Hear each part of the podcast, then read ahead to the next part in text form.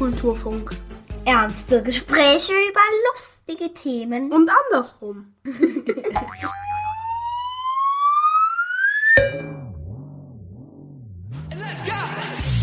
Südkoreanische Popkultur erobert die Welt im Sturm. Was macht das gerade mit mir? Warum habe ich so viel Spaß? Die K-Pop-Band BTS klettert in 70 Ländern auf Platz 1 der Charts. Die Musikvideos der Girlgroup Blackpink brechen einen Streaming-Rekord nach dem anderen. Der Erfolgsfilm Parasite gewinnt mehr als 200 Preise. 2012 tanzte alle Welt den Gangnam Style. Und Squid Game ist eine der erfolgreichsten Netflix-Serien überhaupt. Das ist ein Wunder.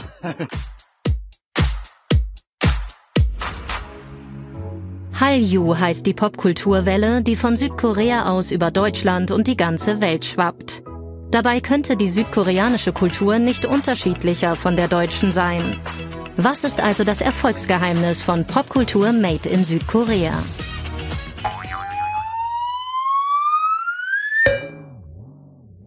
Hallo liebe Menschen und willkommen zu einer neuen Ausgabe des Popkulturfunks. Was ihr gerade gehört habt, war ein Ausschnitt aus der Doku Kultur King Korea von Viola Löffler und Memo Jeftic.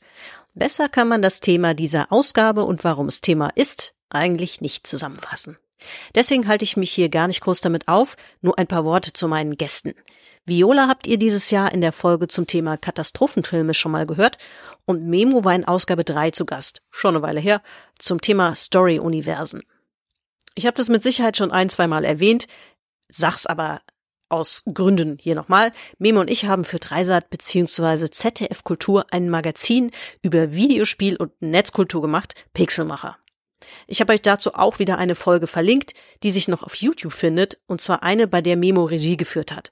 In der ging es schwerpunktmäßig um japanische Pop- und Videospielkultur. Ich fand, die Folge passt auch ein bisschen zum Thema dieser Podcast-Ausgabe, auch wenn Japan und Südkorea politisch oder vielleicht gerade, weil Japan und Südkorea politisch aus historischen Gründen eine eher schwierige Beziehung haben. Korea war von Anfang des 20. Jahrhunderts bis September 1945 unter japanischer Herrschaft. So, mehr Wikipedia gibt's an dieser Stelle aber nicht, weil jetzt geht's los. Ein bisschen mehr als eine gute Stunde abenteuerliche Geschichten aus Südkorea mit Memo und Viola. Und mit mir. Ja, also ich meine, ihr könntet theoretisch lokal mitlaufen lassen, wenn ihr, wenn ihr wolltet, könntet. Aber eigentlich ist es relativ safe hier mit, bin ganz zufrieden mit dem Tool. Genau. Wir veröffentlichen Und dann den Podcast unter unserem Namen. Ne? Konkurrenzveranstaltung. Moment. Ich weiß, dass es in Südkorea Anfang der 80er kein Copyright gab, ja? aber wir haben 2022. Möchte da mal kurz Sag so, und wir sind nicht den Podcast eigentlich anhören, bevor du den veröffentlichst, damit wir auch so so den freigeben? Ist das äh, mach Ich höre mir den doch selbst nicht mal an. Du liebe Zeit, kommen wir denn dahin? ähm, ja, wir können den notfalls dann einfach in regelmäßigen Abständen mit so Pieps, Piepsgeräuschen. Ja. Einfach so random. Ja. Nee, so. immer wenn der Mimo spricht. Immer wenn ich spreche. ja. ja. Ja, wa ja was? Du bist jetzt der ein Mann und wir wurden lange genug gecancelt. Jetzt mal, ne? Ja, ja. ja. Denke auch. So, mit diesen wichtigen, warmen Worten zum Einstieg dachte ich, wir können, ich, ich frage erstmal, weil das ja durchaus was Besonderes ist. Ihr wart ja einen Monat und das mit Kind und Kegel in Südkorea. Wie war das so? Das habt ihr auch noch nicht gemacht vorher, oder? Hatten wir noch nie gemacht. Aus gutem Grund. herausstellt. Nee, also es war, es war unglaublich aufregend und super interessant, für, auch für die Kinder. Ähm, also man muss vielleicht dazu sagen, wir haben einen achtjährigen Jungen und einen zweijährigen Jungen. Und aber es war auch tatsächlich also Madness. Es war wirklich äh, jeden Tag äh, hat irgendeine neue Katastrophe auf uns gewartet. Ähm, wir blieben von nichts verschont, von irgendwie ausgerenkten Zähnen bis hin zu 42 Grad Fieber oder auch äh, kaputte Kamera, verlorene Brille, alles war dabei. Äh, ganz zu schweigen von Corona-Fällen im Team und einer äh, Überschwemmung in Seoul. Also es war wirklich äh, äh aufregend, auch im negativen Sinne. Ähm, aber ja, es war wirklich, also also es war schon irgendwie cool, weil wir auch so als Familie, so als Team zusammengewachsen sind, weil es war wirklich eine sehr intensive Zeit für uns alle. Ich weiß nicht, wie hast du das erlebt, Memo? Das Essen war sehr lecker. Viele Museen sind kostenlos.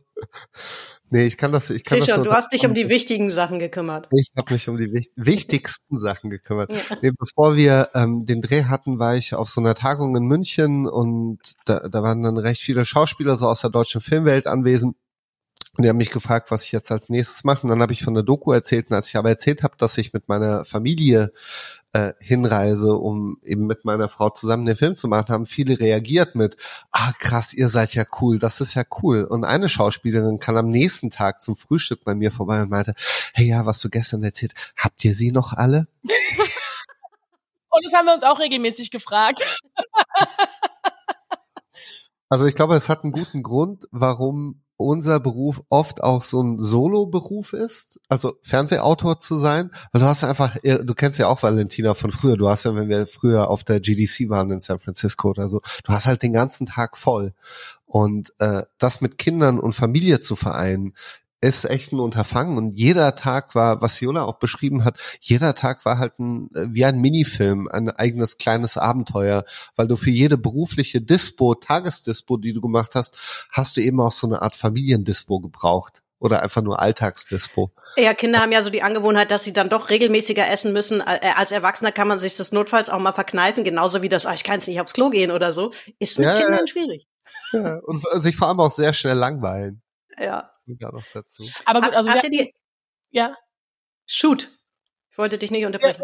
Ja, ähm, also um, um, um das Ganze mal so äh, wirklich konkret zu erzählen, wir haben es halt so organisiert, dass immer einer bei den Kindern ist und der andere dann im Job.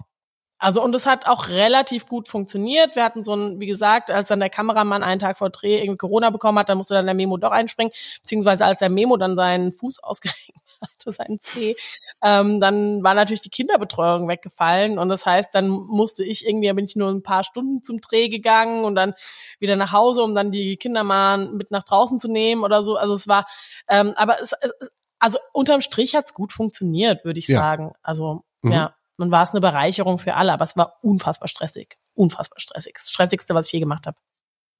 Habt ihr die Kinder eigentlich gleich dagelassen, um sie in eine in die nächste äh, Boyband zu stecken? Also ich habe gehört, dass die Coachings sehr langjährig sind.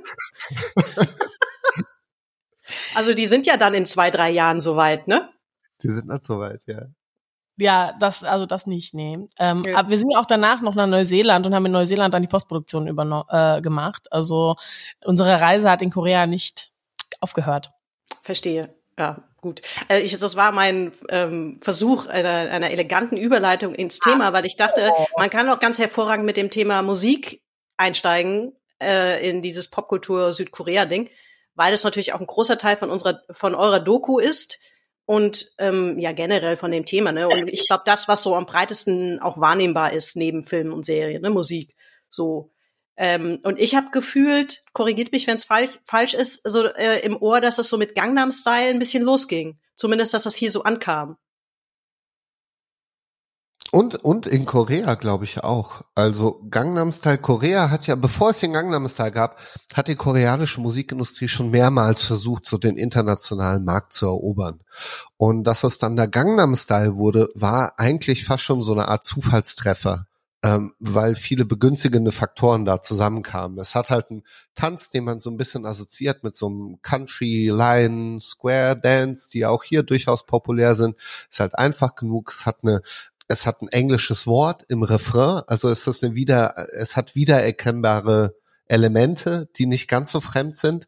Und ich glaube, es hängt ganz viel damit zusammen, das ist jetzt nicht in unserer Doku nicht so präsent, aber es gab damals eine Welle junge Koreanerinnen und Koreaner, die zum Beispiel im Ausland studiert haben. Und äh, Psy, der Autor und Interpret des Gangnam Style, war einer von denen. Also da hatte schon ein Gespür für eine westliche Sensibilität, aber dass daraus also ich meine, ich habe den Gangnam Style damals gehasst. Ich weiß nicht, wie es dir ging. Ja, ich glaube alle. Ich fand den das ist eine Hassliebe im Zweifel. Trash, ja. Also es war echt ja. so, so, so auch so, so ein bisschen so Asia-Trash-Vibes, würde ich sagen. Aber dass daraus dann echt so eine, dass es so der Anstoß ist für eine weltweit umspannende Erfolgswelle koreanischer Popmusik hat damals, glaube ich, niemand gedacht, oder? Das war doch eher so so Genau, das war so ein das, das war so, so, so ein Zufallserfolg. Aber man muss auch dazu sagen, dass ähm, K-Pop sich im asiatischen Markt schon vorher verbreitet hat. Ja. Also ähm, also so, so, Künstler wie Boa zum Beispiel, ist einer der frühen. Ähm, das, das waren einfach ähm, ja K-Pop-Artists, die man im asiatischen Raum schon sehr viel früher gekannt hat ähm, und ähm, ja, die sich einfach äh, ja da schon international verbreitet haben, aber hier im Westen halt noch nicht angekommen sind. Mhm. Das so ein bisschen vergleichbar mit so deutschen Schlagern aus den 70ern oder Bata Ilic oder so, weißt du, nimmt einen Song in, in seiner Landessprache auf, auf Jugoslawisch, aber den gibt's dann auch auf Deutsch und auf Englisch. Und so haben zum Beispiel K-Pop-Stars in den 90ern agiert. Also, dass es dann auch wirklich japanische gesungene Versionen ihrer koreanischen Hits gab und das natürlich auch ein sehr begünstigender Faktor war. Ja, gut, klar, das hat man ja, das hat man ja natürlich zum Teil auch schon äh, bei anderen Künstlerinnen, auch mit anderen Wurzeln gesehen, in den USA zum Beispiel, dass natürlich, äh, keine Ahnung, dann ähm, Nelly Furtado auch ein spanischsprachiges Album gemacht hat, weil es natürlich einfach eine riesen Fan-Community in, die ja eigentlich portugiesisch äh, muttersprachlich ist, ähm, aber dann natürlich den großen lateinamerikanischen Markt damit erschließen kann und der Sprache jetzt auch nicht ganz äh, ganz so weit weg ist. So, ähm, aber ihr habt ja schon gesagt, es gibt natürlich Gemeinsamkeiten beziehungsweise gerade für den Erfolg von Gangnam Style waren so gewiss, gewisse Gemeinsamkeiten mit ähm, ja vielleicht ähm, amerikanischer Musik äh, oder oder Musik, wie wir sie hier gehört haben, ähm, maßgeblich für den Erfolg. Aber es gibt ja auch einiges, was K-Pop ähm, von von europäischer oder auch US-amerikanischer Popmusik absetzt. Ne? Gerade und das eben den, den Erfolg vielleicht auch ein bisschen mitbringt.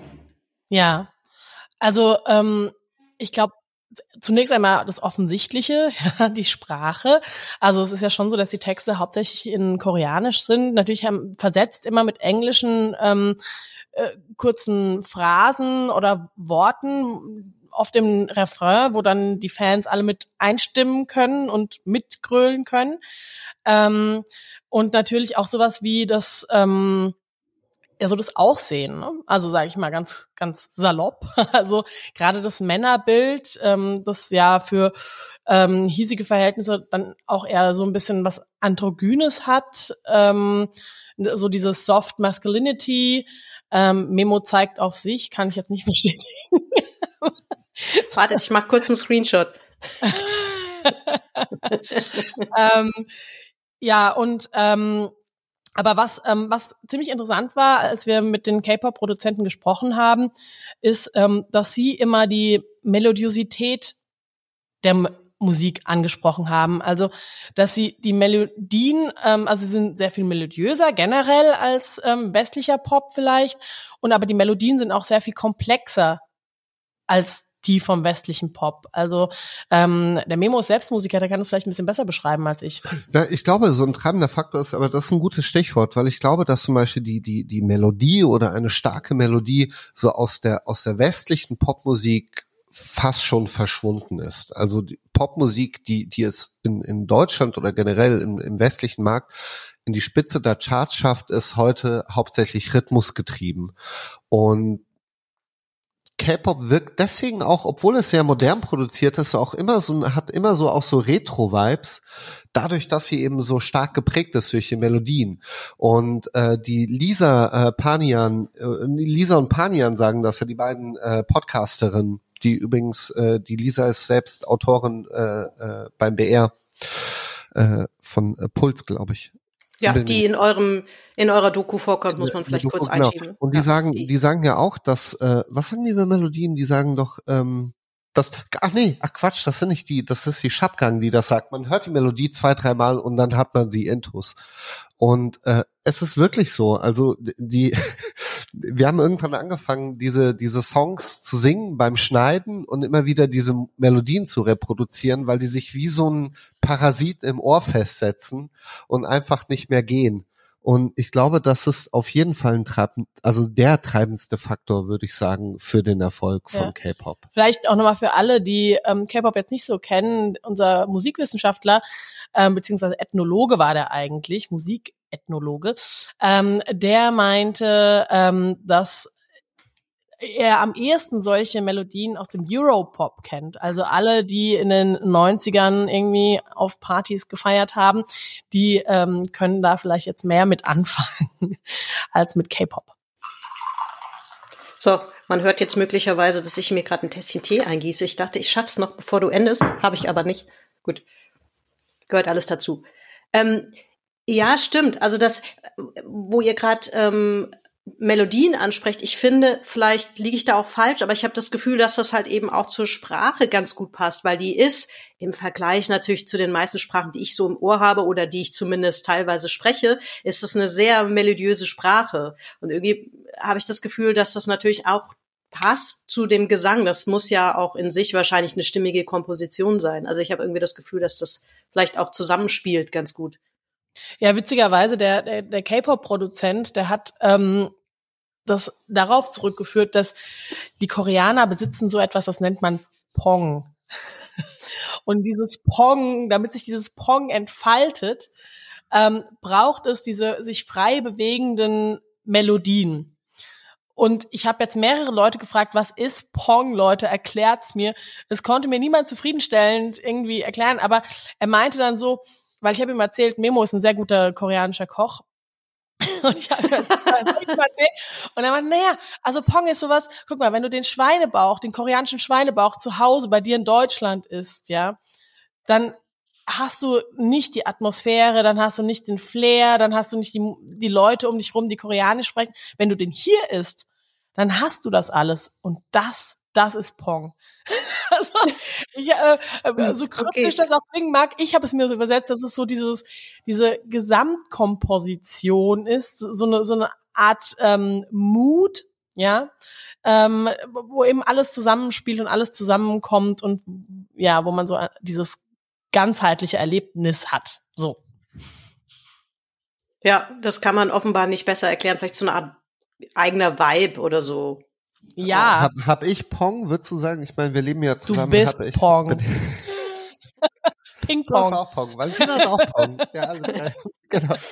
Wir, reden ja hier nicht von diesem Videospiel. Zu dem Thema kommen wir noch. Ähm, was ich aber auch ganz interessant fand, ich meine, das ist vielleicht auch was, was man äh, woanders ähm, auch beobachten kann oder was ein moderne modernes Erleben ist, ähm, man hat ja heutzutage irgendwie so richtige Fan-Communities. Das hat man natürlich auch oder manche sprechen ja sogar von Fanarmeen, ne, weil die manchmal auch so ein bisschen so auftreten. Aber das hat auch, ähm, das ist auch im K-Pop ein großer Faktor, oder solche Fan-Communities. Ah, das ist unfassbar. Also vielleicht könnt ihr mal beschreiben, also, was die überhaupt, was für einen ja. Impact die haben.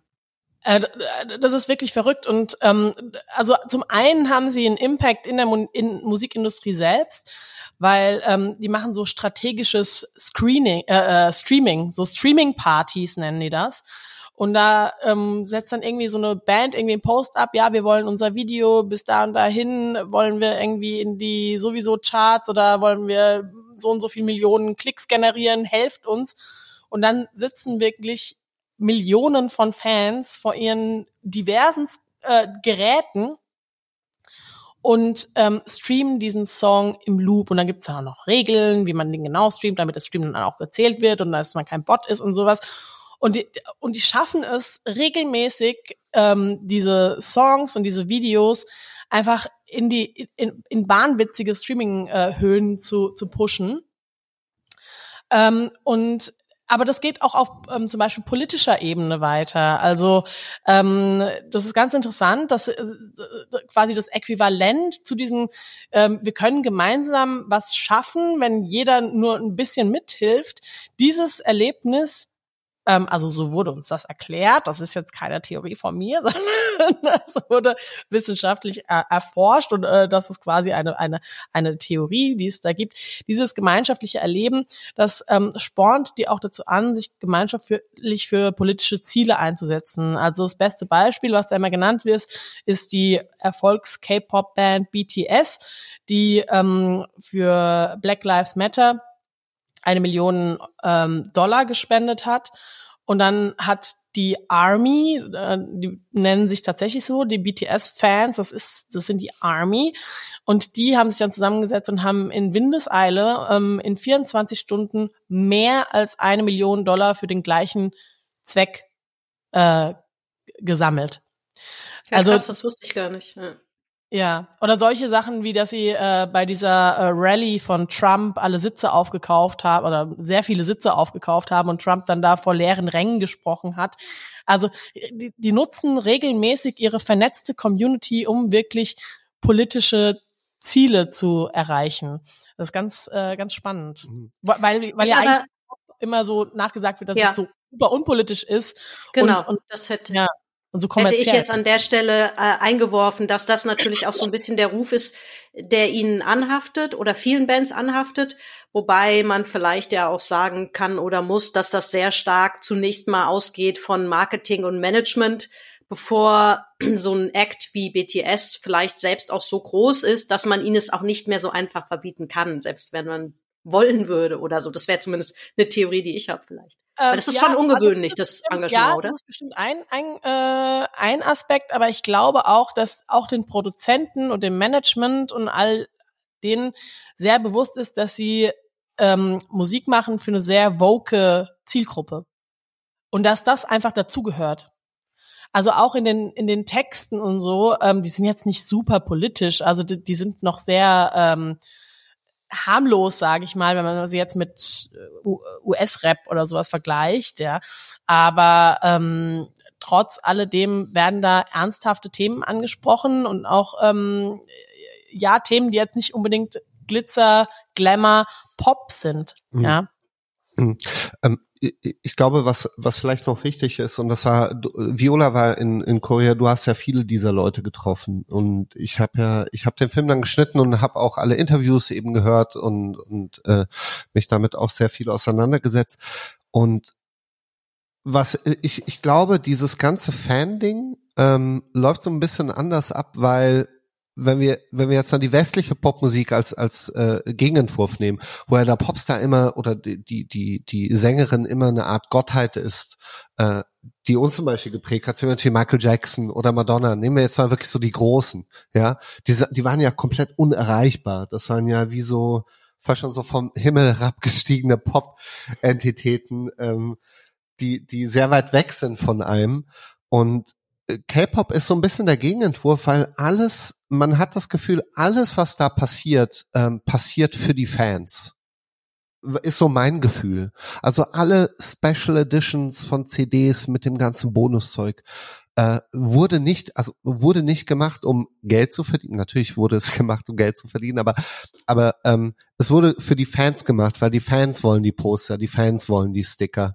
Ähm, du hast total viele Events für so. Wir waren ja auf diesem einen Event mit Stacy. Wie viele Fans waren da eingeladen? Oder wie viele Fans waren da?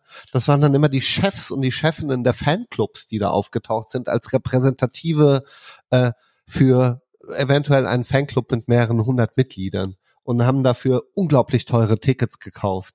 Ähm, dann hast du diese Chatgruppen. Du kannst dich in Chaträume einkaufen, wo dann deine Idole eben auch zugange sind zu festen Zeiten. Ähm, also alles, du hast halt dieses riesige Fanpaket, das geschnürt wird. Und dann hast du natürlich auch Popstars, die ähm, eine Art Nähe ich will nicht sagen simulieren, weil ich glaube schon vieles da, was da passiert, ist echt. Ähm, aber die, die sehr viel Wert auf so eine Nähe legen oder auch zum Beispiel, es gab einen Fall, da habe ich auf, auf Reddit über ein Konzert gelesen, wo dann ein Bandmitglied so nach dem ersten Songs ge ge gebeten hat, mal kurz die Musik zu stoppen, weil er muss ja loswerden, dass ihm gerade nicht so gut geht. Und dann ist er von der Bühne gegangen. Und dieses sich öffnen oder ne, irgendwie zeigen, hier, ihr kriegt jetzt eine Seite von mir so zu sehen, die mein Business normalerweise nicht erlaubt, aber ich steige über diesen Zaun und reiche euch die Hand. Ich glaube, die in, in dieser, in dieser Gesamtkomposition ist das für junge Menschen, die, die ja immer auch Nähe suchen und Anschluss unglaublich wertvoll. Und wenn das Ist, noch ähm, äh, quasi über einen anderen, über eine andere Kultur noch hinaus geschieht, dann, dann hast du halt noch einen viel, viel stärkeren potenzierten Effekt, so. Es liegt in dieser, in dieser Nähe auch ein gewisses Risiko, weil ich habe mir natürlich auch ein paar Sachen im Vorfeld angeguckt von, von anderen Bands, jetzt gar nicht nur zwingend die, in eurer Doku vorkommen, aber zum Beispiel, ich habe eine Doku gesehen über Blackpink, auch eine, eine ganz große ähm, südkoreanische Girl Group. Ähm, und die, also das, die kann man im Grunde vergleichen, finde ich, äh, mit Leistungssportlern wie im Profifußball, ähm, sowohl körperlich als auch aber noch viel stärker, was so diese Nähe betrifft, die sie geben müssen. Das muss wahnsinnig auslaugend auch sein. Ne? Das ist wahrscheinlich so ein bisschen dann auch die Schattenseite, die man, die, Ja, die, also- die KünstlerInnen jeweils dann spüren.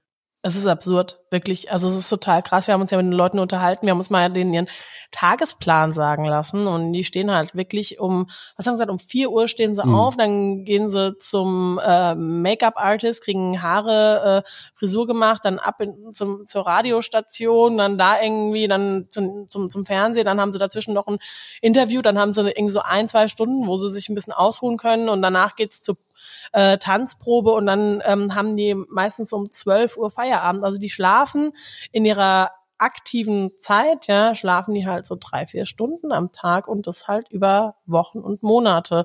Und ähm, das ist wirklich krass. Und das fängt ja, also das fängt ja schon in diesem äh, Trainee-System fängt das ja schon an. Ne? Also da, da werden die ja schon, also auch wie Hochleistungssportler im Prinzip, Ja. Werden die halt in, im Kindesalter gecastet, schmeißen die Schule meistens, ähm, ziehen in dann meistens Seoul, die Großstadt, ne, und ähm, werden da, wohnen da wie in so einem Internat und werden da wirklich zwölf Stunden am Tag hardcore trainiert in Tanz, Gesang, Fremdsprachen, aber auch sowas wie, wie gebe ich mich vor der Kamera. Das heißt, es sind wirklich Hochleistungs-Popstars, ja, und, und so werden die auch trainiert. Oder vergleichbar auch mit Tänzerinnen und Tänzern, wenn du hier im Musiktheater zum Beispiel tanzt. Ähm, du hast ja nur eine gewisse Anzahl von sogenannten Leistungspeakjahren, also in denen du wirklich 100 Prozent funktionieren kannst. Und das ist zum Beispiel bei Tänzerinnen und Tänzern oft so um die 30 herum. Dann ist der Körper einfach schon so weit verschlissen, ähm, dass du das, was Choreografinnen und Choreografen heute von dir erwarten, nicht mehr bringen kannst. Also das haben wir hier auch in einer ähnlichen Form, aber in einer viel, viel engeren Blase, die nicht so sichtbar ist. Ich glaube, deswegen ist das auch so selten Thema. Ähm, man hat ja auch natürliche Grenzen. Also Männer haben ja als natürliche Grenze für ihre Karriere in Korea, Südkorea, den Militärdienst. Ähm, das, es gab jetzt zum Beispiel für BTS, gab es in den letzten zwei Jahren eine Riesendiskussion, ob sie diesen Militärdienst überhaupt ableisten müssen, weil äh, es einen Karriereknick bedeuten kann. Ähm, und sie haben sich jetzt entschieden, das zu machen, weil alles andere wäre halt unpatriotisch gewesen und nicht dem Vaterland dient. Deswegen diesen Imageverlust soll man nicht in Kauf nehmen. Und Ja, für ein bisschen Frauen an Elvis. ein bisschen, ja, genau, Elvis. Nur bisschen Elvis hat, Elvis-mäßig, hat ja. überstanden, ja. Und äh, bei Frauen ist es natürlich ähm, der, der körperliche Verfall. So, also muss man so sagen, ja. Also sobald eine Frau nicht mehr diese äh, Blütezeit zwischen, sagen wir mal, 16 und 25 äh, darstellt, dann ist es vorbei. Ich habe jetzt gelesen ähm, und ich, ich hoffe, ich hoffe, es sei mir verziehen, wenn ich nicht so genau richtig liege mit der Zahl. Aber wir sind mittlerweile, glaube ich, in der fünften oder sechsten Generation an K-Pop-Stars. Das wird in so Generationen gemessen. Ähm, und äh, von den vorherigen Generationen, die teilweise echt so weltweite Nummer eins Hits hatten auch, oder Nummer, sagen wir mal Top Ten, ähm, die sind schon weg. Also die, die, die, die gibt's nicht mehr. Die, Mhm. die existieren nicht mehr. ja. Das ist ja so wie wenn Madonna nach äh, nach äh, äh, Like a Prayer äh, Karriereende gewesen wäre, weil dann wäre sie einfach danach wäre sie zu alt gewesen. Ja, unvorstellbar für uns. Ja, also ich meine, ich habe das, das ist jetzt ja in eurer Doku, ihr macht ja ein breiteres Feld auf, aber Ähm, wie gesagt, in der Doku, die ich jetzt über Blackpink gesehen habe, ist da geht es ja wirklich nur um das Thema. Jetzt kann man dieser Doku zwar vielleicht unterstellen, dass sie natürlich schon auch ähm, nur so viel zeigt, wie sie möchte, aber selbst da wird ganz offensichtlich, ich meine, die die Mädels, die sind, die sehen sehr jung aus. Ich habe dann aber nachher mal nachgelesen, habe festgestellt, so jung sind die tatsächlich gar nicht mehr. Die sind alle so Mitte Ende 20, die sehen aber aus wie maximal Anfang 20. Aber man merkt es relativ schnell daran, ihr habt es auch schon kurz angesprochen, man vergisst es vielleicht manchmal, ähm, wer keine Ahnung von Tanz hat, das, was den tänzerisch, choreografisch da abverlangt wird, das ist Leistungssport. Und also ein, zwei von denen, die sagen das auch, die können ohne Physiotherapeuten bewegen die sich nicht mehr schmerzfrei. Ja, weil das ist wahnsinnig äh, anstrengend, zusätzlich zu all dem, was die eben drumherum noch ableisten müssen. Ne? Das ist letztlich ist es, finde ich, ist es wie so eine Art Musical, was da insgesamt als Gesamtpaket da ist, ne? weil es ist ja nicht nur, ist ja nicht nur die Musik und dass man so wie früher quasi Singles und Alben abliefert und ab und zu eine Tour macht. Das ist ja so ein Gesamtpaket. Das finde ich fast so ein bisschen Musical-like. Mhm. Es gab im japanischen Fernsehen äh, vor ein paar Jahren gab es eine Show, in der äh, japanische Idols gegen koreanische Idols angetreten sind in einer Art Wettbewerb. Und das Publikum musste abstimmen, wer besser abschneidet. Und die äh, koreanischen Teams haben die japanischen wirklich in den Boden gestampft. Einfach weil die auf einem einfach choreografisch und was diese Leistungsbereitschaft und auch das, das Potenzial und die Qualität einfach so viel weiter waren als japanische Popstars, die eher zum Süßsein getrimmt werden und erzogen, sage ich mal, von den großen äh, Studios, äh, wohingegen, so wie so wie ich, sorry, muss kurz Viola zeigt auch sich, weil weil ich dich zum Süßsein erzogen habe. Ich habe ich hab's versucht, ja. Nein, ich bin's aber, einfach. Also, nee. okay, um, yeah, I, I think I made my point there. Jola, rede ich zu viel? Nee, gar nicht. Nee, du, nee top. Okay, du musst ja das sagen, wenn ich, ähm, wenn ich da. Ja, das ist aber vielleicht jetzt ein ähm, ganz guter Punkt, um einen Break zu setzen, es sei denn, ihr habt das Gefühl, dass man zu dem Thema Musik und K-Pop ähm, noch ganz dringend was sagen müsste, sonst würde ich mal Richtung Filme und Serien schauen. Mhm. Ich habe nur eine, eine Frage an Viola. Ähm, glaubst du, dass diese Offenheit, auch diese Bereitschaft über wie viel sie leisten und worauf sie verzichten und so auch diese inneren Befindlichkeiten, ob das ein Marketing-Tool ist? Ja, absolut. Dafür ist der Markt auch viel zu professionalisiert ja. und zu groß. Ähm, das, na klar, das ist mhm. ähm, alles und auch mhm. diese Social Media ähm, diese fingierte Nähe, ähm, diese Social Media Strategie da, dahinter, ähm, das und, und, und die Texte, das alles, das mhm. ist, das ist ähm, Kalkül. Es ist Sicherheit. Oder also es geht, das eine geht nicht ohne das andere. So, die lassen das natürlich nochmal absegnen und, und können nicht mhm. einfach äh, ähm, da mhm. frei agieren. Was wir wirklich nicht antizipieren konnten, in, als wir noch in Deutschland waren, vor dem Dreh, ist, wenn du dann dort bist und mit den Leuten sprichst, wie unglaublich präsent der Wille zum Erfolg ist. Ja, und also das, das ist irre. Das fand das ich kennen auch wir hier nicht, das gibt's hier nicht. Dieses also ich hatte, ne, wenn, wenn, du so ein Interview führst, du hast ja immer so deine Fragen, die, wo du denkst, ah, die sind ein bisschen brenzlig, die stelle ich mal nach hinten und guck mal, äh, wie sie reagieren.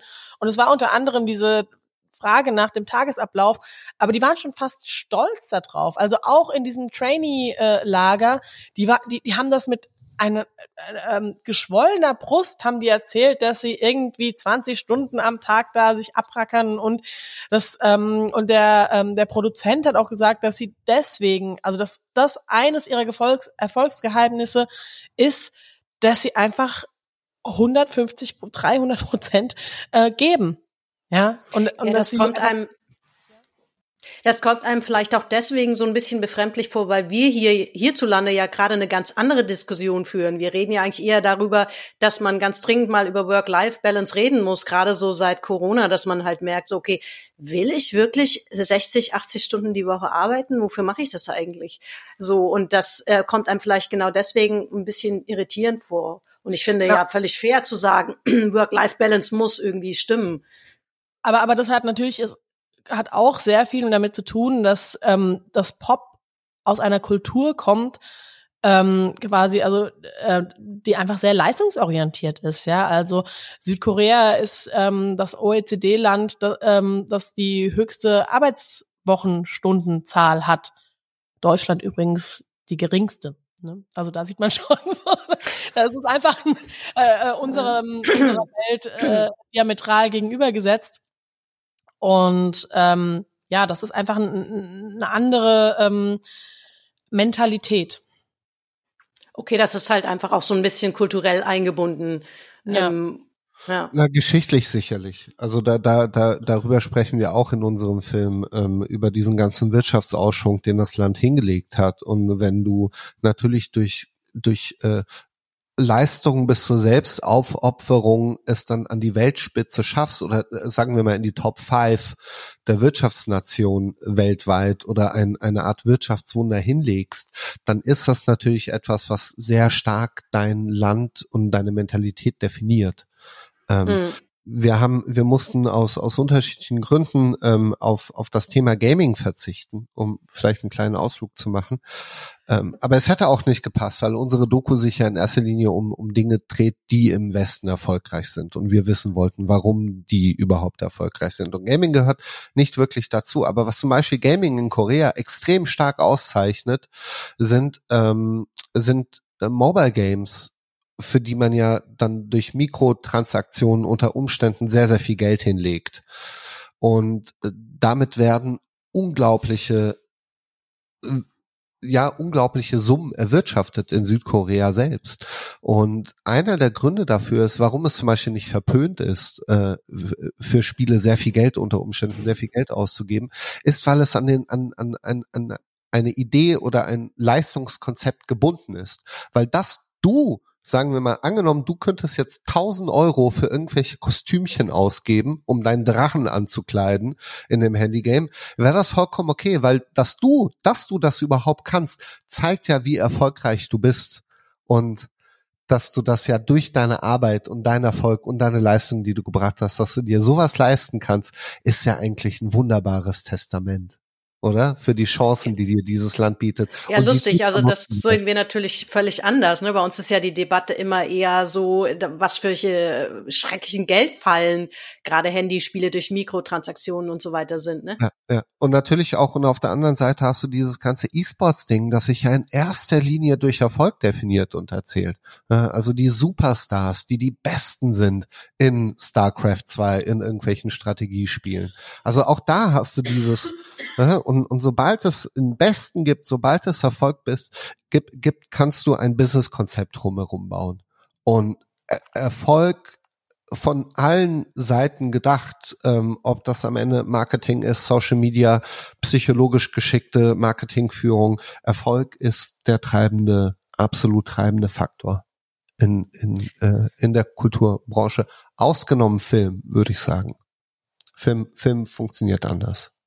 Ja. Würde ich nicht sagen. Aber wo wir gerade aber ich glaube nicht, dass jemand wie Chan-wook Park äh, Filme macht, um erfolgreich zu sein.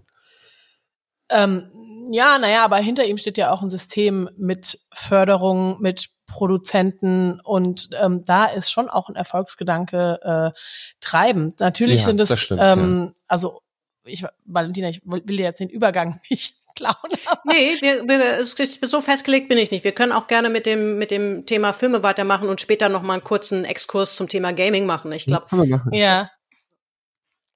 Ähm, nee, natürlich ähm, sind, also ich sag mal, ähm, sind kommerziell gedachte Filme in Südkorea dem Arthouse-Kino näher, ähm, was ja für uns so ein bisschen widersinnig wirkt.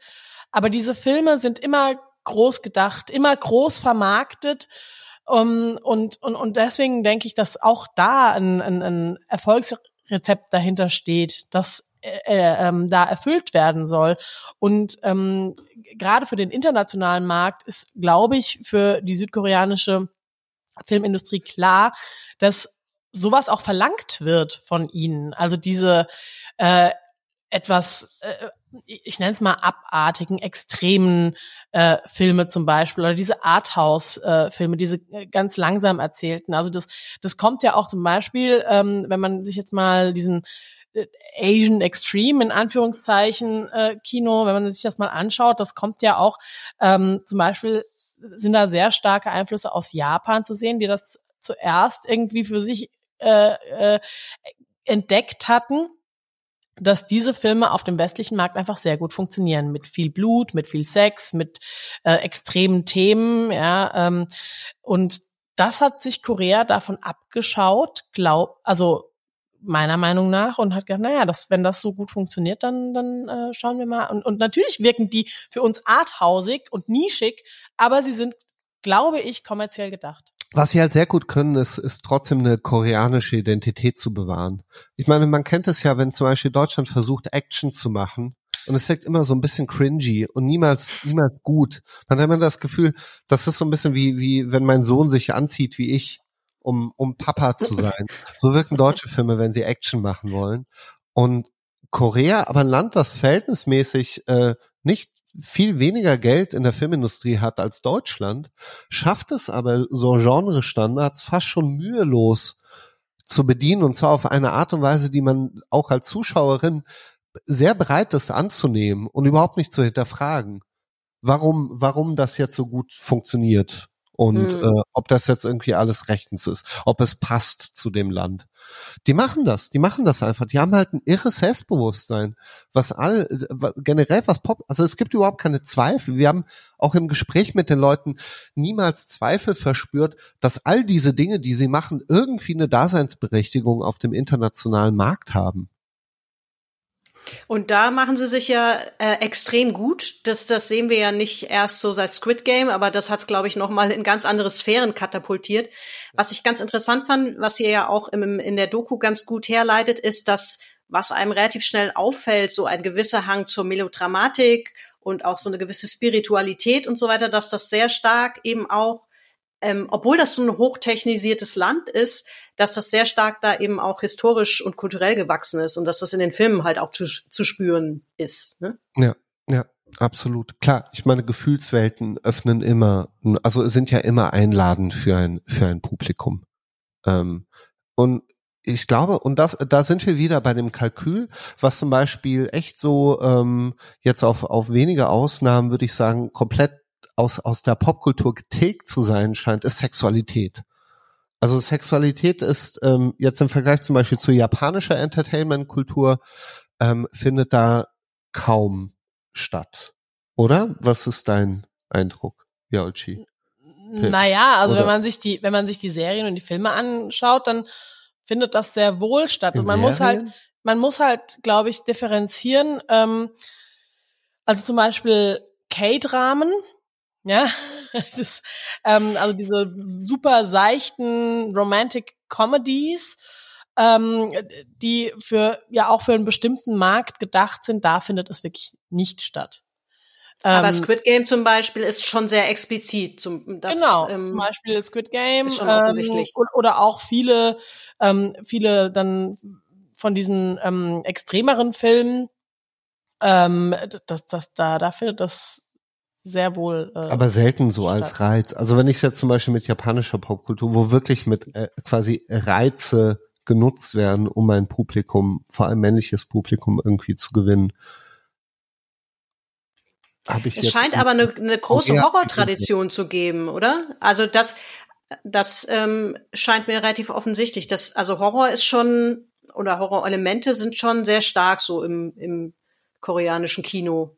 Ja, auf jeden Fall. Darüber reden wir auch. Ich glaube, ich glaube, ähm, das hat einfach durch so eine, durch eine immerwährende Präsenz spiritueller Konzepte viel zu tun, ähm, die da zusammenkommen. Gerade in Korea, wo du auch sehr viele unterschiedliche Religionen hast, die gleichberechtigt nebeneinander existieren. Und äh, im Gegensatz zum Beispiel zu Deutschland, wo, würde ich jetzt sagen, in der breiten Bevölkerung so etwas wie der Islam ja immer noch, also immer noch eine Debatte gibt, ob das überhaupt dazugehört. Und ich jetzt sagen würde, dass zum Beispiel auch sehr wenige deutsche, christlich geprägte Menschen sich mit äh, islamischer Kultur oder oder irgendwelchen Glaubenssätzen überhaupt auseinandergesetzt haben jemals, ist das in Korea, glaube ich, anders. Also ich glaube, da ähm, kommt einfach sehr, sehr viel zusammen, was natürlich ein guter Nährboden ist für alle Dinge, die übersinnlich sind. wo das Übersinnliche ist, ist halt auch der Geist nicht fern. Und wo der Geist ist, da äh, sind wir dann schon irgendwie in der Horror-Gruselwusel-Ecke. Genau, also was sehr populär ist in ähm, Südkorea ist immer noch der Schamanismus. Also da gibt's wirklich praktizierende Schamanen. Ich habe mal eine Zahl gelesen, obwohl es da wahrscheinlich eine sehr hohe Dunkelziffer gibt, kann ich mir vorstellen, weil der Beruf auch so ein bisschen marginalisiert wird. Aber es gibt äh, an die 300.000 noch offiziell praktizierende SchamanInnen in Südkorea. Und ähm, da, da ist ja tatsächlich dieser Geisterglaube spielt da einfach eine sehr große Rolle. Und die Menschen suchen das diese Schamanen auch wirklich auch egal welcher Religion sie zugehören äh, interessanterweise suchen diese Schamanen auf um ihr ähm, um ihr Schicksal zum Guten oder das von anderen zum Schlechten zu wenden oder wie auch immer. Ähm, und dieser dieser Glaube dass eine Geisterwelt zum einen existiert und man die aber auch beeinflussen kann, diese Geisterwelt. Das sind dann so diese Momente, aus denen dann Horrorvisionen entstehen, weil das ist natürlich auch was beängstigend oder kann was beängstigendes sein. Also deswegen hat auch ähm, der Horror aus Südkorea immer so eine ja so eine so eine spirituelle Dringlichkeit auf eine Art und Weise.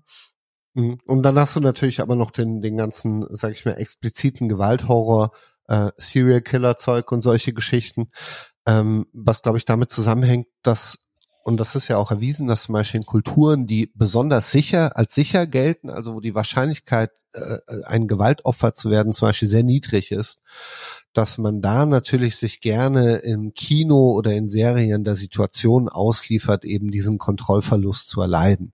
Ja, ähm, ähnlich wie hier diese ganze True Crime Welle ja auch funktioniert in einem Land, wo du ganz genau weißt, hey, da, da, die Wahrscheinlichkeit, dass mir das widerfährt, ist sehr, sehr, sehr, sehr gering.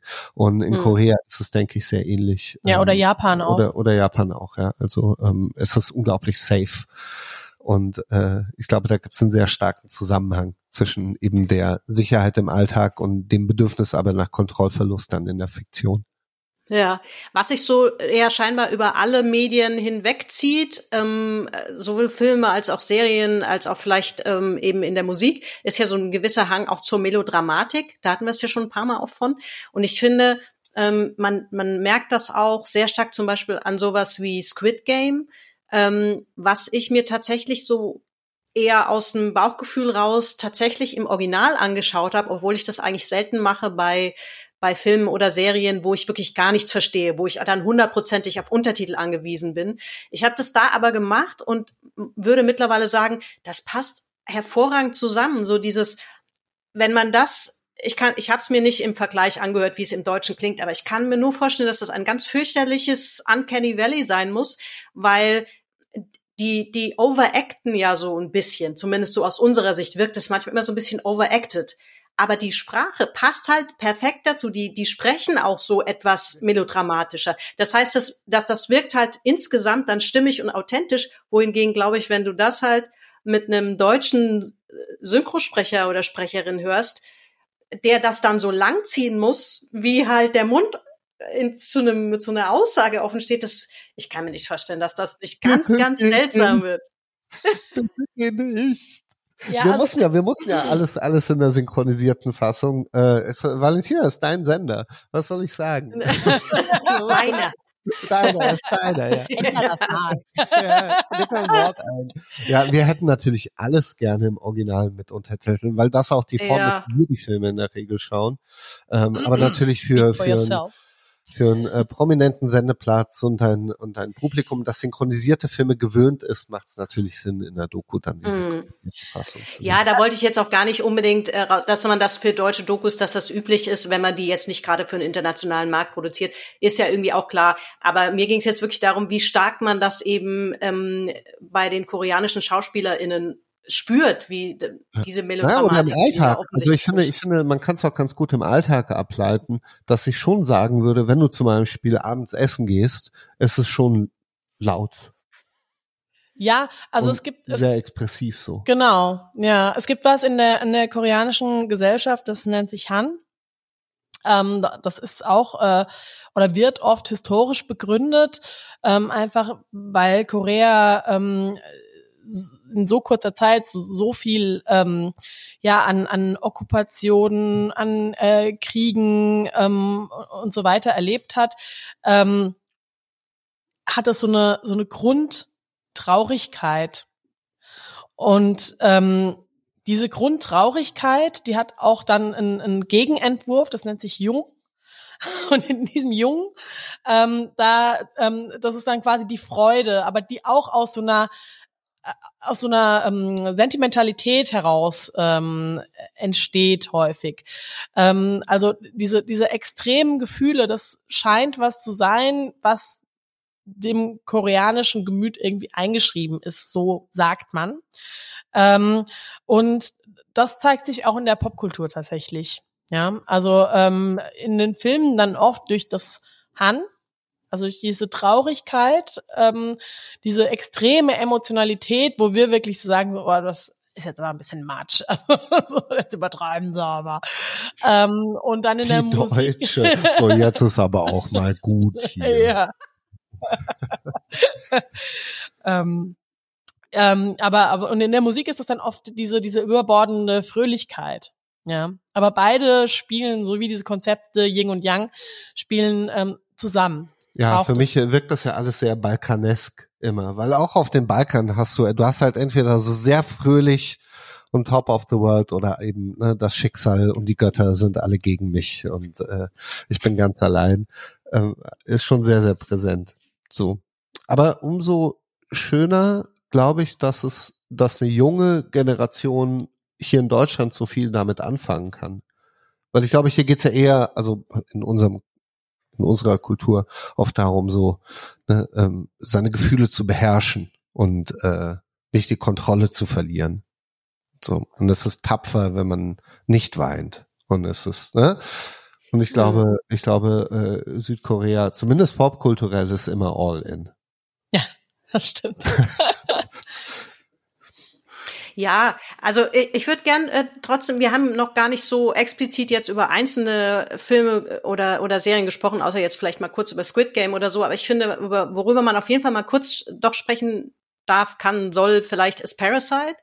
Hm, finde ich, weil, also gar nicht mal, weil der jetzt ähm, einen Oscar gewonnen hat als erster südkoreanischer Film und so weiter. Und natürlich, da war ein großer Hype drauf. Ich glaube, ich hätte mir ihn ohne diesen Hype tatsächlich vielleicht nicht unbedingt angesehen. So ein Hype oder so eine, so eine Popularität wirkt ja manchmal auch abschreckend. Ja. Aber hier habe ich jetzt gedacht, so ja gut, irgendwas muss dran sein. Ich will ihn auf jeden Fall mal gesehen haben.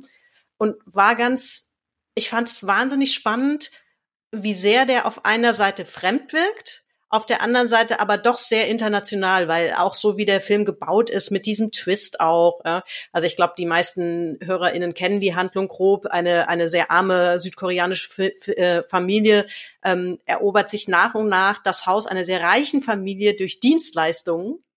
Das ist ganz grob die Geschichte. Es gibt aber einen ziemlich krassen Twist darin, den will ich jetzt gar nicht vorwegnehmen. Aber der ist wahnsinnig smart gebaut. Also ich finde, dass mh, der natürlich zu Recht einen, Oscar gewonnen hat, weil er, weil er, das ist, das ist kunstvoll. Also da weiß jemand auch ganz klar, was er tut. Ähm, und trotzdem wirkt es so fremd. Also das hat für mich so den Reiz davon ausgemacht. Ich weiß nicht, wie es euch ging. Ihr habt ihn mit Sicherheit auch gesehen. Zumindest hier der Herr Cineast. wir, wir beide. Wir beide. Der feine Herr Cineast. Meine erste, ja, wir beide geschaut. Ja, ich meine, der, der Film behandelt natürlich ein Thema, das, das aktuell auf der, auf der ganzen Erde oder zumindest in den, in den Industrienationen unglaubliche Präsenz hat. Ja, äh, Arm Reichschere, äh, Eat the Rich. Ähm, und es ist ein Thema einer, einer jungen Generation, die sich eben abgehängt fühlt, die das Gefühl hat, okay, unsere Eltern, Großeltern, Boomer-Generation hat sich die Taschen voll gemacht, ohne Rücksicht auf, auf Verluste. Ähm, 70-Jährige, die sich jetzt auf die Schulter klopfen, dass sie mehr Rente verdienen oder mehr Rente bekommen, als sie früher verdient haben. Also da hat man sich äh, irgendwie äh, seine, ja, wie gesagt, seine, seine Tasche vollgemacht und die jungen Leute müssen jetzt erstmal gucken, wohin es sie führt. Ähm, dass es ein systemisches Problem ist, dass äh, wo man sagen muss, hey, ganz egal, wohin es dich führt, du wirst das niemals hinkriegen, ähm, unabhängig davon, wie viel du lernst oder wie fleißig du bist. Ähm, das liegt, glaube ich, mittlerweile für viele auf der Hand. Und dass es dann einen Film gibt, der das Ganze aber in eine äh, satirische Thriller-Handlung verpackt, die selbst wenn du von diesen ganzen politisch-soziologischen Aspekten überhaupt keine Ahnung hast, mega unterhaltsam ist und äh, super interessant auch gestaltet in einer Ästhetik, die die absolut auf internationalem Niveau spielt, dann hast du da natürlich so viele begünstigende Faktoren für einen Welthit und einen Festivalhit, ähm, wie man es selten, glaube ich, in den letzten Jahren, was das internationale Weltkino betrifft, erlebt hat. Ja, genau. Haben also, Sie den nicht irgendwie? Entschuldigung. Ja. Nee, bitte, Valentina. Ja, ich, ähm, ich frage mich gerade, das habe ich gar nicht mehr nochmal angeschaut. Haben Sie den nicht auch nochmal in Schwarz-Weiß rausgebracht? Da bilde ich mir das jetzt nur gerade ein. Gab es da nicht mal eine Sonderfassung noch von Parasite? Was? Ihr wollt mich doch aufs Glatteis führen. Wurde nochmal auf Schwarz-Weiß raus. Nee, also ich habe nichts davon. Nein, jetzt ohne Witz. Nee, das heißt Okay. Nicht. Aber Viola, sprich, ich, ich, ich äh, werde das sofort DuckDuckGoen nebenbei. Es kann sein, weil, weil ich ja, glaube, ich will nicht googeln sagen, weil ich es wirklich nicht googeln. ist Handmade und ich glaube, um Handmade, dem aus den 60ern so ein Denkmal zu errichten, wurde der nochmal in Schwarz-Weiß rausgebracht. Aber vielleicht irre ich mich auch. Ähm, genau, also ich wollte nochmal äh, mein, die, die, die ähm, das Gesagte meines Mannes ergänzen, dass das natürlich was ist, was international ähm, überall verstanden wird, diese Arm-Reich-Schere. Das sind Themen, die ähm, uns alle beschäftigen. Und, ähm, und da kommt vielleicht dann auch so das Fremde her, dieses, ähm, diese extreme Überspitzung ähm, davon, dass das aus Korea kommt, das ist auch nicht, also es kommt auch nicht von ungefähr, weil ähm, Korea, Südkorea, wie gesagt, ähm, einen, einen extremen wirtschaftlichen Aufschwung in kürzester Zeit hingelegt hat. Ähm, also man muss sich wirklich vorstellen, nach dem ähm, nach dem Koreakrieg lag das Land brach. Ja, ähm, also das war ein Bauernstaat in, in weiten Teilen und ähm, die haben da wirklich eine ähm, äh, in, in, in kürzester Zeit einen, einen Wirtschaftsaufschwung, wie gesagt, hingelegt, der ähm, seinesgleichen sucht und jetzt, ähm, ich glaube, unter den zehn größten Wirtschaftsnationen der Erde ähm, changiert.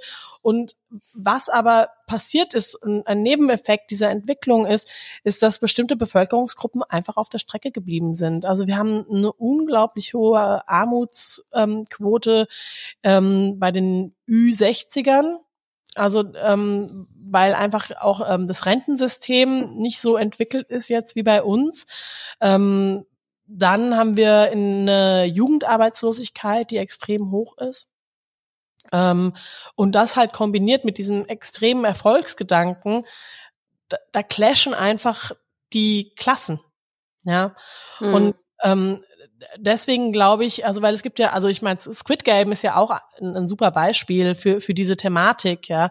ja. Also wo, wo wirklich ähm, ja fast schon so eine Parabel, so eine überspitzte gefunden wird für diesen Klassenkampf. Ähm, und und das, das, dass solche Narrative aus Südkorea kommen, ist, glaube ich, oder vermehrt aus Korea kommen, ist kein Zufall. Hm. Ja, ich habe äh, ich hab jetzt zwischenzeitlich mal schnell DuckDuckGo bemüht und nachgeschaut, es ist äh, tatsächlich in der Schwarz-Weiß-Version noch mal ins Kino gekommen und äh, der Regisseur hat gesagt, dass ähm, also das war sein Wunsch. Er hat gesagt, dass das Seherlebnis noch mal ähm, verändert. Ach, cool. ähm, und also das könnte ich mir auch ganz spannend vorstellen, aber was ich ähm, mit halbem Auge jetzt auch nochmal gesehen habe und auch erwähnenswert finde, wo wir gerade halt auch über das Thema halt Arm-Reich-Schere sprechen, der hat ja auch Snowpiercer gemacht, der gleiche Regisseur, auch ein wahnsinnig guter Film, also der, ähm, den finde ich, kann man immer noch, der ist, ich weiß gar nicht, wie alt der schon ist, ist auch schon ein paar Jahre auf dem Buckel, aber den, den kann man, finde ich, immer noch wahnsinnig gut gucken. Und da ist das, hat er ja das gleiche Thema, halt so eine Klassengesellschaft, in dem Fall halt so Science-Fictionhaft in der Dystopie, in der Zukunft, in diesem Zug, der da immer fahren muss, weil die Menschen in der zerstörten Umwelt nicht aussteigen können und so. Und vorne sind die Reichen, hinten sind die Armen und so. Das ist ja so sein Thema auch. Ne? Das erklärt sich jetzt aber auch ein bisschen mit dem Background, den ihr geliefert habt, finde ich ganz gut. Ja, wobei Snowpiercer natürlich auch, glaube ich, sehr, sehr stark diese hierarchisch organisierte Gesellschaft abbilden soll. Also mhm. der Ort, in der Waggon, in den du geboren wirst, das ist dann deiner. Und aufzusteigen, sich zu befreien aus dieser, aus dieser Zelle, sage ich mal, in einer, in einer äh, ähm, vertikalen Struktur, ist, glaube ich, sehr, sehr schwierig. Also auch, auch so wie, was wir jetzt so mitbekommen haben, wie zum Beispiel das ganze Geschäftsleben organisiert ist. Das ist, ähm, da ist nichts mit Basisdemokratie oder ich bin jung und reiß die Klappe auf und äh, wenn ich cool und frech bin, dann schaffe ich es nach oben auf gewitzte Art und Weise. Äh, das gibt's da nicht.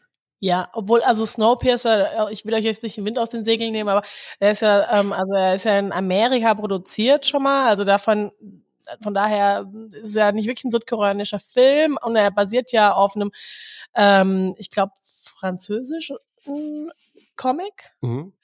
Ähm, also von daher. Ja, aber warum haben die Franzosen ihn dann nicht gemacht, wenn er auf dem Französ Ja, wo waren sie, als du wir sie brauchst ja, du gebraucht brauchst ja, ja, haben? aber ein Koreaner ist ein koreanischer, äh, zu dem, zu dem Zeitpunkt schon auch Newcomer-Regisseur, der das Potenzial dieser Geschichte erkannt hat. Übrigens, die, äh, die Produzentin in, in der Doku, die hat den produziert. Ja. Die, äh, Jisung Bak.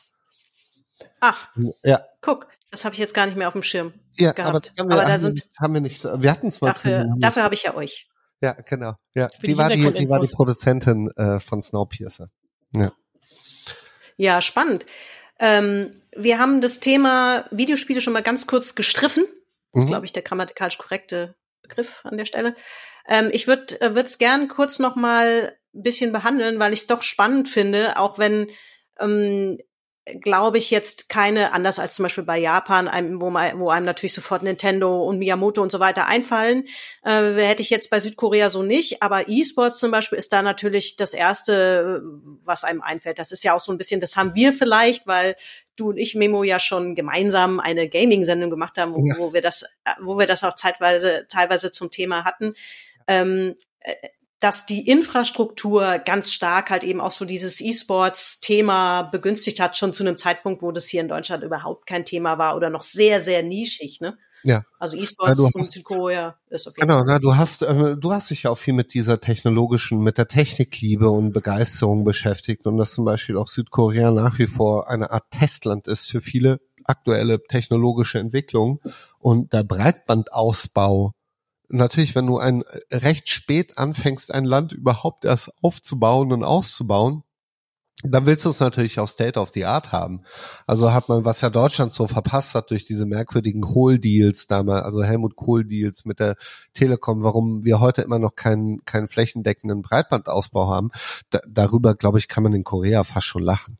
Also ähm, Breitbandausbau plus Erfolgswelle von Online-Game ist natürlich ein super, super Faktor. Und du hast bis heute diese riesigen Computer, was ja hier so ein bisschen ausgestorben ist, ähm, Internetcafés wird's hier genannt. Dort nennt sich's PC Bang. Ähm, du hast ja in einem gedreht. Warst du da eigentlich da oder war nur das Team Nee, alleine nee, da war ich mit dabei. Ja, ja. Und, und äh, vielleicht kannst du mal erzählen, äh, weil ich kenne ja das Rohmaterial. Das ist eine verrückte Atmosphäre. Also du hast wirklich so einen Rechner neben dem anderen, äh, alle halt super ausgestattet mit äh, Gaming-Maus, was weiß ich, was man da alles braucht. Ja, ich bin kein Gamer.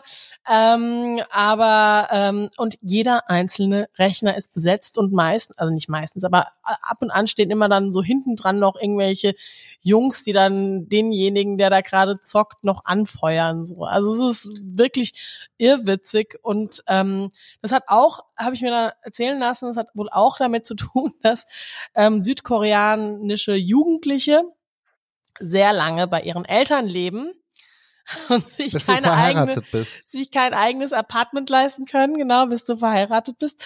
Und ähm, ja, und sie da auch so ein bisschen so eine Flucht von äh, zu Hause irgendwie da suchen. Aber natürlich auch mit der generellen Gaming-Begeisterung. Also, Ja.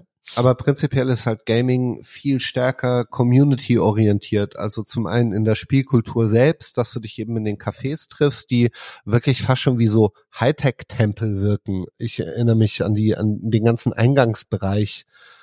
Ihr habt ja da auch mit versteckter Kamera mehr oder weniger gedreht, weil das Drehen eigentlich verboten ist. Aber du siehst, da wird auch richtig viel Geld eingesteckt. Also das ist hat wirklich sowas so, so Hightech-Tempel-mäßiges da reinzulaufen und mit einer Rezeption und allem. Also es ist, wirkt auch so alles so mega professionalisiert, wie man, fast schon wie so ein Apple Store eigentlich, würde ich sagen, Mhm. oder? So ein bisschen. Ein darker Apple Store, aber nichtsdestotrotz mega gut besucht, mega gepflegt auch. Oh, Violas Ich glaub, Mikro- mein Mikro- Doch, ist Ah, da. jetzt geht's wieder? Ja. Jetzt ist, Ja. ja, jetzt klingt's wieder. Da bist du. Ach. Und äh, genau, du hast auf der einen Seite das Community-Event und dann hast du eben auch innerhalb der Spiele selbst sind es oft Spiele, die dort beliebt sind, wo es eben darum geht, sich irgendwie mit anderen zu connecten oder irgendwie zu vergleichen oder in Wettbewerb zu treten. Also es, der, der, der, dieser ganze Vernetzungsgedanke ist halt sehr, sehr, sehr, sehr präsent in einer Kultur, wo ich sagen würde, dass man auch eigentlich nur überleben kann, wenn man irgendwie Teil einer Gruppe ist so. Gibt's denn, gibt's denn spieltechnisch irgendwie Vorlieben? Ich meine, E-Sports, klar haben wir genannt, ist einfach, ist ein Thema, ist ein kommunikatives Thema natürlich auch. Aber, ähm, also gibt, gibt es da irgendwie, dass man sagen kann, es wird, es werden wahnsinnig viele Rollenspiele gespielt oder, oder ja. Action-Adventures oder sowas, oder kann man das gar nicht so? Ja, also so ich glaube, ich glaube, was, was so ziemliche Präsenz hat, auch im Stadtbild in Form von Postern, ähm, sind zum Beispiel Werbung für so anime-orientierte Fantasy-Mobile-Games, die, glaube ich, sehr oft eher in so eine Rollenspiel-Richtung gehen. So vergleichbar mit, was ja China hinbekommen hat mit Genshin Impact mhm. ähm, dem Free-to-Play-Spiel, was ja, glaube ich, eine Milliardensumme mittlerweile erwirtschaftet hat. Ja, das ist so die Richtung. Ne? Und, und alles in so einer typischen Anime 16-, 17-jährige Mädchen, die Offizierskleidung tragen oder Fantasy-Rüstung und einen Ticken zu sexy sind, ähm, ist, glaube ich, so das vorherrschende, dominanteste Genre. Also auch wenn man sich so die, die Mobile Game Charts anschaut, ähm, das ist ja auch alles, was sie haben. Also es gab jetzt, es gab auf Amazon hat ja dieses Lost Ark rausgebracht, mit dem ich ein Interview ursprünglich machen wollte, ähm, was bedingt durch die Corona-Welle und ein ausgehungert sein nach irgendwie neuen Games kurzzeitig unglaublich erfolgreich war hier im Westen. Das war so ein bisschen so auf Diablo getrimmt. Und das ist wohl auch ein recht großes Studio mit mehr als glaube 2000 Angestellten. Die haben es geschafft, eben ein vollwertiges Spiel hinzubekommen, aber auch hier mit so einem Free-to-Play-Modell und Mikrotransaktionen. Aber im Großen und Ganzen würde ich echt sagen, so typische Anime, Fantasy, Rollenspielästhetik. Aber gibt's so ein, zwei, drei ähm, größere Spiele, die aus Südkorea kommen, die hier auch irgendwie einen Impact haben? Oder. Gibt es gar nicht so viel, ne? Ich, ich, glaube, hätte ich, glaube, jetzt zumindest nicht auf dem Schirm. So. Genau, gibt's nicht. Und ich glaube, ich glaube, das Problem ist, dass im Gegensatz zu Popmusik und Film haben koreanische Games es nicht geschafft, eine eigene Identität zu finden. Also alles wirkt wie irgendetwas, was man schon kennt, dann perfektioniert und auf die Spitze getrieben. Ähm, in den Details, aber aber die Spiele, die ich gesehen habe und ich habe mir schon vor allem viele in, in uh, YouTube-Form, also Videoform angesehen, wirken wie ähm, ja wie am Reißbrett entworfen, also wie Produkte. Mhm. Und das wollen wir ja nicht. Wir wollen ja, wenn wir ein Spiel spielen, wir wollen ja, klar, es ist ein Produkt, aber du willst halt nicht das Gefühl haben, ah, okay, das ist jetzt ein Produkt. Sie, wie wir ja beim Essen auch nicht irgendwie die Verpackung mitessen wollen, sondern ja, oder, oder die Werbung mitessen, sondern ähm, das soll ja alles unterschwellig passieren. Und hier ist es aber so sehr, sehr front. Äh, so, ja. mein, so das ist mein Eindruck. Es kann natürlich sein, dass es da draußen auch in Südkorea ganz wunderbare Indie-Games gibt oder etwas, was man hier noch nicht so auf dem Schirm hat. Aber ich rede jetzt von den Sachen, die wirklich sichtbar sind, also für die auch Werbung gemacht wird und äh, die wirken einfach viel zu generisch für für meinen Geschmack. Mm. Und ich glaube auch ja, gut, Geschmack anderer anderer Spielerinnen auch. Ja. Ja, ja, deckt sich auch ein bisschen mit dem, was ich so bei meiner kleinen Blitzrecherche ähm, gelesen habe oder so, aber ich ähm, weiß natürlich nicht, dass, dass, dass ich da den richtigen Eindruck habe. Aber es war zumindest so mein Bauchgefühl, dass nicht so viel jetzt an Originärem jetzt explizit aus aus Südkorea kommt. Ja, ja. Man merkt das auch. Äh, es gibt überhaupt äh, den Begriff K-Gaming. Das Ding ist, wir haben irgendwann herausgefunden, Jola und ich, dass jedes Mal, wenn sie irgendwas vermarkten wollen, sie so ein K davor machen. K-Cosmetics, K-Movies gibt K-Movies wollen sie jetzt auch quasi stärker etablieren, aber K-Gaming gibt's noch nicht, deswegen vielleicht, vielleicht ja irgendwann. Also es ist Korea durchaus zuzutrauen, dass sie in nächstes Jahr beschließen, hier, wir wollen Gaming technisch eine der top führenden Industrienationen werden. Und hier ist unser Zehn-Jahresplan, wie wir das machen wollen. Und in zehn Jahren sind sie dann die Nummer zwei Gaming technik Also zutrauen würde ich es Ihnen auf jeden Fall, weil warum soll das kreative Potenzial, was in anderen Medienformen zu sehen ist, nicht auch für Gaming genutzt werden können? Ne? Das Absolut. ist aber scheinbar nur bisher nicht so der Fall gewesen. Von daher, das könnte noch, könnte vielleicht noch spannend werden. Absolut. Wo man sich fragen muss, naja, aber andererseits, sie sind ja mit dem, wie sie es machen, sind sie ja durchaus erfolgreich. Ähm, aber halt eben nicht auf dem westlichen Markt. Mhm. Aber im asiatischen Markt schon sehr. Vielleicht irgend so ein Sandbox-Game mit mit K-Pop-Elementen, Rollenspiele, wo du in BTS-Charaktere. Der K-Pop-Manager. Und hier ist die, hier ist die äh, 14-jährige Saki, die Sängerin werden will. Und die kommt jetzt in die Academy. Und du kannst sie anziehen. Könnte dein nächstes. Äh, bevor das, bevor das hier ja. entgleist, ich kenne nicht Memo, machen wir hier lieber den Sack zu. Also ich habe tatsächlich, bin ich mit den ähm, äh, Themenbereichen, die ich so auf dem Zettel habe, ziemlich durch. Mhm. Wenn ihr nicht sagt, also wir müssen ganz dringend noch ein Thema ansprechen. Also ich glaube, ein Thema ist noch sehr wichtig, ähm, wenn man generell über K-Pop-Culture redet, nämlich der Aspekt der Soft Power weil das ist ja kein Zufall, dass äh, äh, Korea irgendwie so viel unfassbar erfolgreiche Popkultur ausspuckt. Also ich möchte es auch nicht darauf reduzieren, auf keinen Fall. Das ist natürlich äh, äh, Multifacetten äh, Gründe, die da irgendwie eine Rolle spielen. Aber ähm, nichtsdestotrotz äh, muss man das, glaube ich, oder darf es nicht unerwähnt bleiben. Und zwar, dass einfach die Popkultur von Staat gefördert und promoted wird und dass ähm, Popkultur ähm, auch genutzt wird von dem Staat, um einfach ein positives Image in der Welt ähm, zu repräsentieren. Also das zeigt sich auch bei solchen Dingen wie zum Beispiel wieder BTS, ähm, die ähm, zum Sondergesandten für Kultur ernannt wurden ähm, und jetzt wirklich diplomatische Aufgaben auch übernehmen ähm, oder auch Schauspieler, die dann äh, mitgenommen werden zu irgendwelchen diplomatischen Treffen und da irgendwie ein, ein, ein gutes Bild machen sollen, ja, im ganz äh, wortwörtlichen Sinn. Ähm, und das, glaube ich, ist nochmal wichtig, um auch so, ne, also wenn man, wenn man es dann jetzt mal auf so, so wie, wie kommt man da hin, ja, so eine popkulturelle Weltmacht zu werden.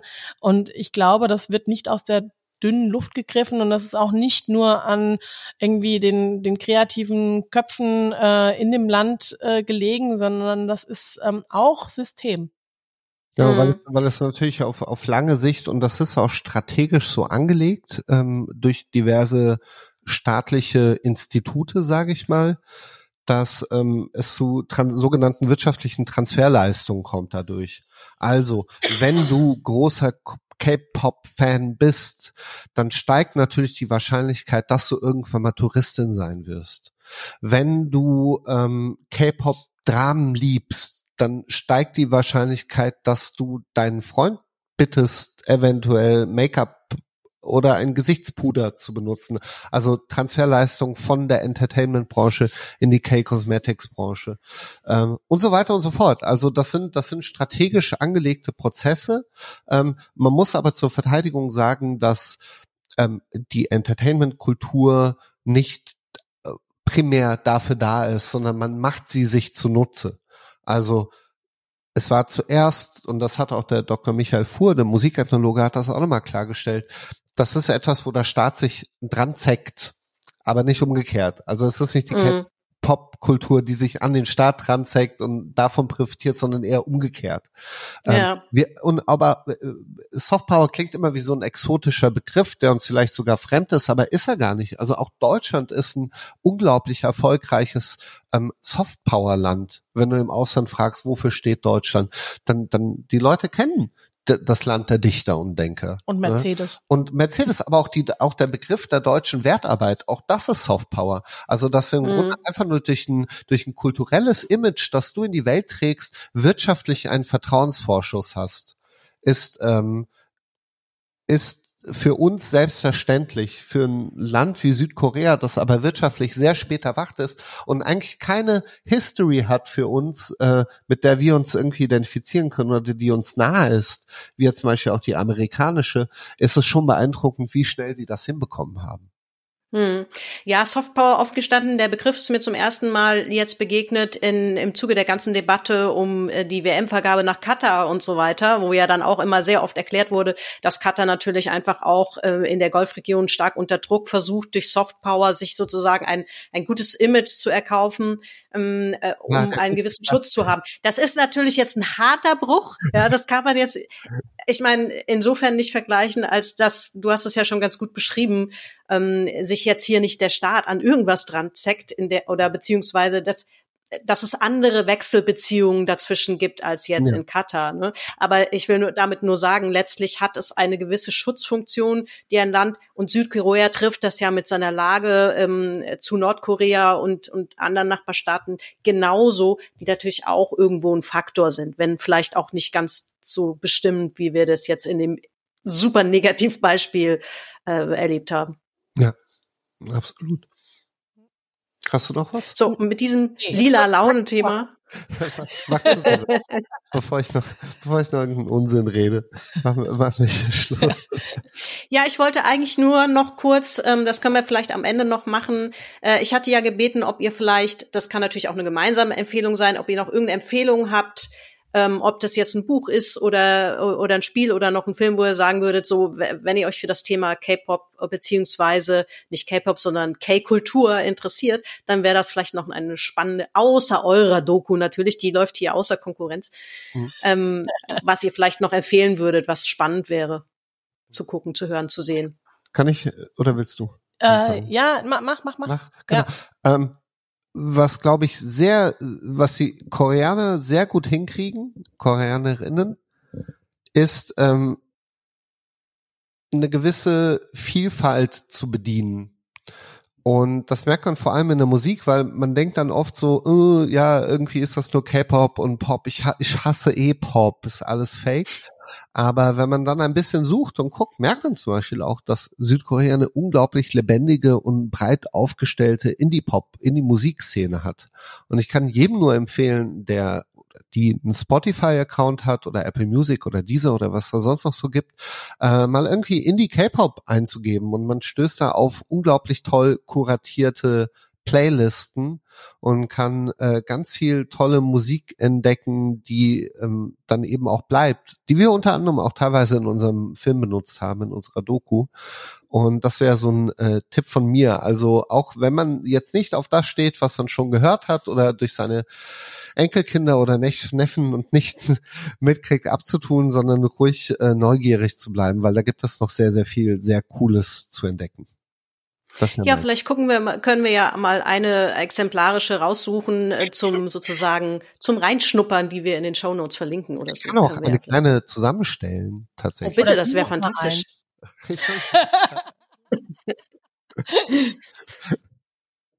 Nein, dann lieber den Sack zumachen. Ja, dann mach Dein Tipp, was ist dein Tipp, Violci? Ähm, ähm, ähm, mein Tipp ist tatsächlich ein Film. Ähm, und zwar The Way Home von äh, Lee Yang Hyun. Ich hoffe, ich habe den jetzt richtig ausgesprochen. Oder sie. Ähm, genau, das ist eine unglaublich schöne poetische Geschichte von einem äh, kleinen Jungen, der von seiner Mutter ähm, aufs Land gebracht wird. Und zwar soll er da die Sommerferien bei seiner Großmutter, die aber stumm und irgendwie auch geistig also zurückgeblieben, klingt so negativ, aber mit with special needs, würde man sagen, vielleicht äh, ist und ähm, da so eine ähm, ja eine, eine total schöne Wandlung durchmacht. Also ähm, erst hat er sein Gameboy dabei und ist nur am Zocken und dann gehen die Batterien leer und es entsteht so eine ja so eine Annäherung zu dieser Großmutter, die er am Anfang hasst und er hasst am Anfang alles dort und er findet sich da so ein und also da hat mich einfach unglaublich berührt der Film. Er ist wirklich sehr sehr schön gedreht ähm, und und eine ganz tolle Geschichte. Das klingt wie meine Kindheit. No joke. Ja, es ist ein Musst Film über, ich, denken, ich empfehle einen Film du, über meinen Mann. Muss es da nicht denken. Vielleicht hat er dich deswegen so berührt. Ja, ja, Aber genau. was hat ein kleiner Junge mit dir und deinem Leben zu tun? ja, genau. Außer dass äh, 80 Prozent der Geschichten von kleinen Jungen oder älteren Jungen handeln. Ja, aber mich hast du. Ich habe den Film nicht gesehen und ich habe vor Bock drauf bekommen. Wieso hast du mir nicht erzählt? Ja, das klingt wirklich, klingt wirklich spannend. Und wie habe ich reagiert? Okay. Also jetzt hast du ihn auf jeden Fall perfekt angeteasert, Viola, glaube ich. Ja, jetzt, jetzt will ich Jetzt sehen. Ja. hast du uns. Ja. Okay, super. Ja, ich, ich äh, schiebe noch was vielleicht ganz Offensichtliches äh, hinterher, weil ich es ja auch schon ein paar Mal erwähnt habe. Ich würde auf jeden Fall die Netflix-Doku äh, Blackpink heißt die Light Up the Sky empfehlen. Ähm, ich bin, ich gucke einfach tatsächlich selbst wahnsinnig gerne so Musikdokus und da lasse ich mich auch wirklich auf Themen und Bands ein, von denen ich vorher vielleicht noch nie gehört habe. Und das ist, auch wenn mich jetzt Menschen vielleicht völlig irritiert angucken, ich hatte von Blackpink noch nie gehört. Wirklich, das ist komplett an mir vorübergegangen. Ähm, jetzt natürlich auch nicht die mega Zielgruppe. Aber ähm, ich fand es wahnsinnig interessant, obwohl natürlich klar ist, dass man dich nur das sehen lässt, was man dich sehen lassen will. Aber ich finde das auch schon relativ offensichtlich, ähm, wie diese Entertain das zeigt, finde ich, schon sehr deutlich, wie diese Entertainment-Industrie wirklich ähm, so eine Art Fabrik aufgebaut hat über über Jahre. Es ist ja nicht so, dass als wäre das so ein ein Jahr Bootcamp. Das geht über Jahre. Das habt ihr ja auch schon kurz gesagt, wie diese jungen Frauen, in dem Fall sind es junge Frauen, ausgebildet werden, wo man sich also die auch überhaupt nicht. Es ist leicht immer zu sagen, ja, die sind einfach am Reißblatt geschliffen. Das äh, das kann man so nicht sagen. Die können, die sind teilweise wirklich sehr gute Choreografinnen die spielen Instrumente, die, die können choreografieren und komponieren. Also das ist überhaupt nicht so, als können die nichts außer nett singen und einer Choreografie folgen. Das sind eigentlich für sich genommen alles talentierte Künstlerinnen. Und man fragt sich tatsächlich, warum sehe ich nichts davon in dem, was dann hinterher produziert wird? Das ist, fand ich das Faszinierendste daran, weshalb ich dazu geguckt habe ähm, und mich da irgendwie sehr hab mitnehmen lassen, weil, weil das wirklich auch, die sind die sind sympathisch, man hat aber das Gefühl, wow, es wird wirklich, ich, ich hoffe für euch, dass ihr euch irgendwann emanzipieren könnt und ein wirklich eigenes Ding daraus machen, weil verdient hättet ihr es. Von dem Talent, was ihr mitbringt und den und allem, was ihr könnt. Ihr braucht eigentlich hoffentlich irgendwann nicht mehr diese, diese Fabrik im Hintergrund. Also, Also das wäre mein Tipp. An der Doku mitgearbeitet, oder? Hat nicht Hm. Thomas bei Blackpink? Nicht, dass ich wüsste. Doch, Ja? Thomas hat bei der Ah, Blackpink-Doku ja, cool. mitgemacht, ja. Ja, also das wäre mein Tipp, wer einfach auch mal da noch ein bisschen tiefer in das K-Pop-Thema einsteigen möchte. Vielleicht am Beispiel von Blackpink. Und ähm, ich weiß nicht, ob du es am Anfang sagst, und, und schaut unsere Doku.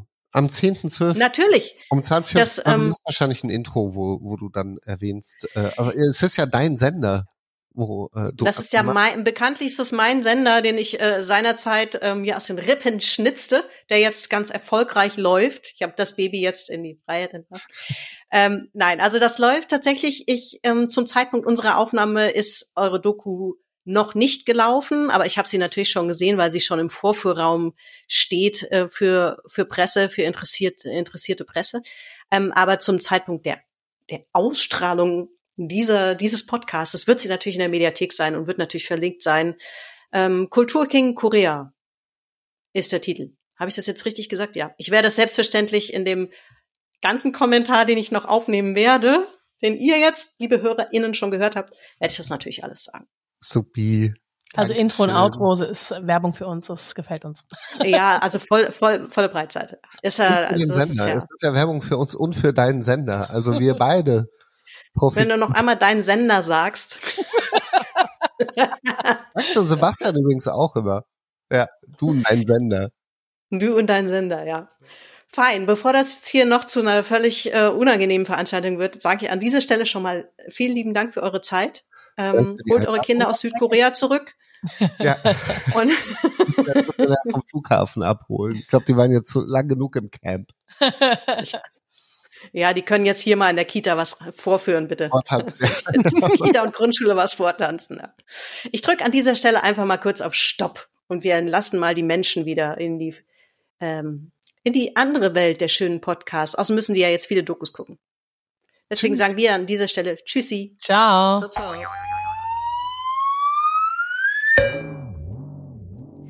So, liebe Menschen, da bin ich nochmal mit dem Schlusskommentar zur Folge. Zum Thema Videospiele aus Südkorea habe ich einen Nachtrag und vielleicht habt ihr ja an der Stelle im Podcast auch kurz gezuckt, denn man sollte zumindest Guild Wars, Ragnarok Online und Lineage erwähnen, auch wenn die Hochzeit dieser MMOs ein bisschen her ist. Lineage kam 1998 raus, Ragnarok Online 2002.